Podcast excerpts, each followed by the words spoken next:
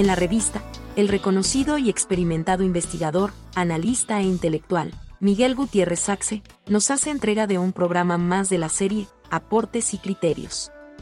Conocedor a profundidad de las problemáticas nacionales, de un amplio acervo informativo y documental, producto de décadas de trabajo y experiencia, Miguel Gutiérrez Saxe con sus análisis, nos ayuda a comprender mejor lo que sucede en Costa Rica y la sociedad como un todo. La revista, el medio de comunicación independiente, al servicio de la libre opinión y la cultura.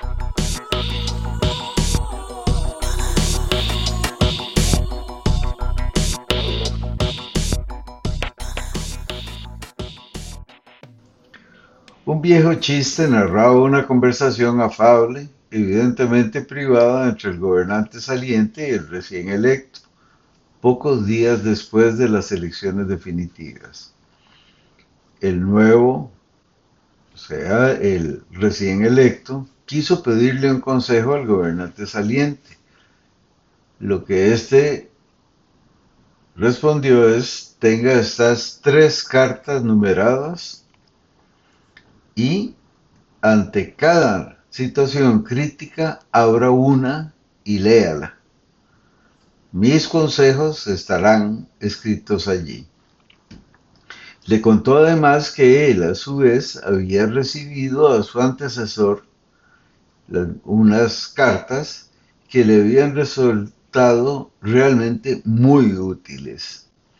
El nuevo gobernante se dispuso a gobernar y guardó las tres cartas. No mucho después encontró el primer escollo grave.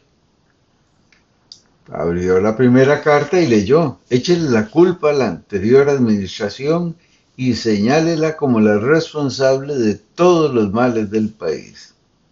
Así hizo y tuvo espacio para actuar.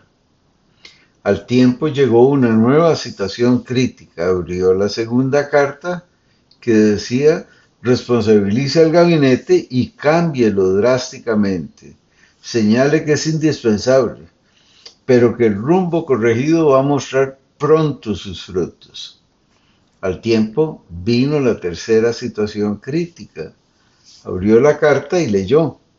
Prepare tres cartas por si el próximo gobernante le pide consejo. El chiste perfila la antigua forma de transitar por el gobierno, evidentemente no la del actual gobierno. No pudo integrar su gobierno con partidarios, tuvo que recurrir a otros partidos o aspirantes voluntarios. No pudo echar la culpa al anterior gobierno, pues tuvo que presumir de la mejora fiscal provocada por la reforma fiscal del 2018 incluso reclamar protagonismo en el trámite de ella, tanto por parte del presidente como del ministro de Hacienda. No pudo ni puede combatir abiertamente la regla fiscal, pues de esta depende el acuerdo con el Fondo Monetario y ambos personajes la impulsaron.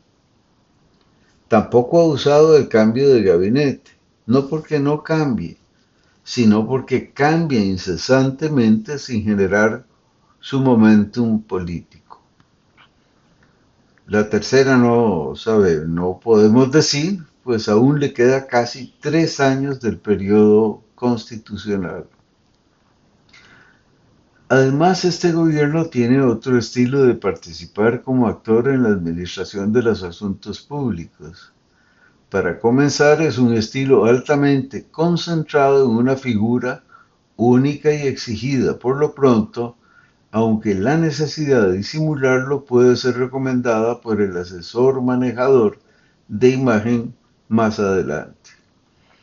Otra característica es el escaso afán por conocer y cumplir las leyes y la constitución política del país, lo que es particularmente complejo en tiempos de la sala constitucional.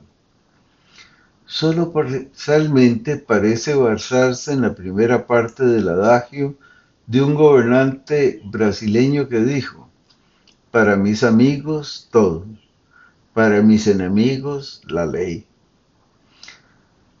Digo no todo el adagio porque la segunda parte pareciera que por desconocimiento de la ley o por formación autoritaria no la aplica, porque permanentemente quiere torcer la ley para castigar a sus enemigos. Por fortuna nuestra existe la ley, no se la puede ignorar, al menos no se puede aducir desconocimiento y tarde o temprano se tiene que desistir. Solo extraño y espero el fallo de la Sala Constitucional sobre la destitución arbitraria de la Junta Directiva de la Caja y de su presidente Álvaro Ramos. Este es el podcast sobre administrar lo público.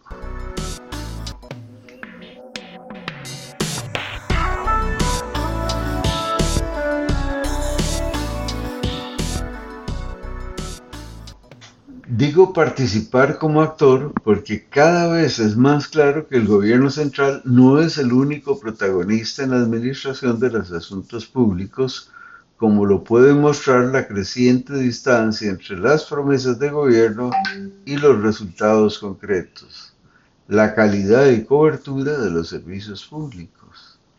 Y es que el significado de un apoyo difuso de la población, que aparece en las encuestas, es volátil si no tiene una base orgánica y por definición es débil, no se moviliza. Además no es mucho lo que se puede hacer con una fracción de 10 a la baja de los 57 diputados en la Asamblea Legislativa. El diseño de la Constitución de 1949 es de un Estado descentralizado, como reacción ante la corrupción imperante en los años 40 del siglo XX. Algunas instituciones que tienen autonomía institucional tuvieron décadas para desarrollar políticas de Estado sin intromisiones groseras del gobierno central, con grandes logros.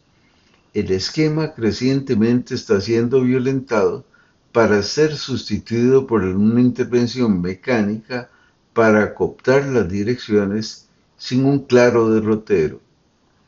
Parece un esquema de poder por el poder, aunque en algunos casos el propósito es extraer algunos recursos para que puedan ser manejados a discreción del Ejecutivo.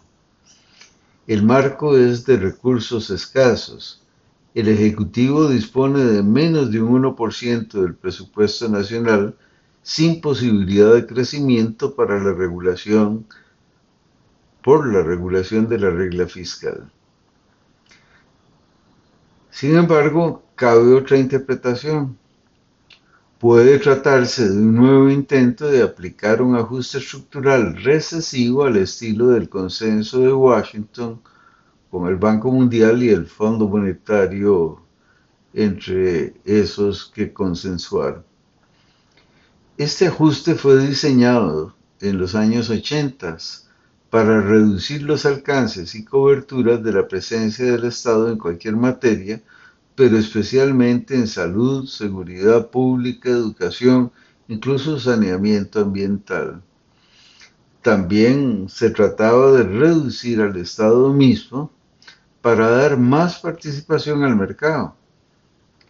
Empresas nacionales e internacionales de ofrecer los bienes y servicios que se quedan sin atención. La apertura internacional ocupaba un lugar central en el ajuste, por supuesto. Este ajuste de shock, por lo general, fue precedido por déficits altos de los gobiernos, mucho endeudamiento de los países, alta emisión de dinero sin capacidades ociosas en el aparato productivo inflación y pérdida de capacidad adquisitiva de los asalariados y los de menor ingreso. En esta situación, el ajuste ofrecía una luz al final del túnel sobre la base de un sacrificio del bienestar. Por supuesto que las premisas y la política económica han variado, y esta visión se abandonó, pero no necesariamente en la cabeza de algunos hacedores de política. Así que podría tratarse de una aplicación de una receta trasnochada sin las condiciones previas descritas en nuestro país. Dejo para un próximo episodio desarrollar más el tema del shock y la administración del caos. Le invitamos a seguir periódicamente los podcasts de Miguel Gutiérrez Axe, Aportes y Criterios. Puede encontrarnos en las principales plataformas de redes sociales, como la revista CR, el medio digital independiente para la opinión, el análisis, la información de actualidad y la cultura.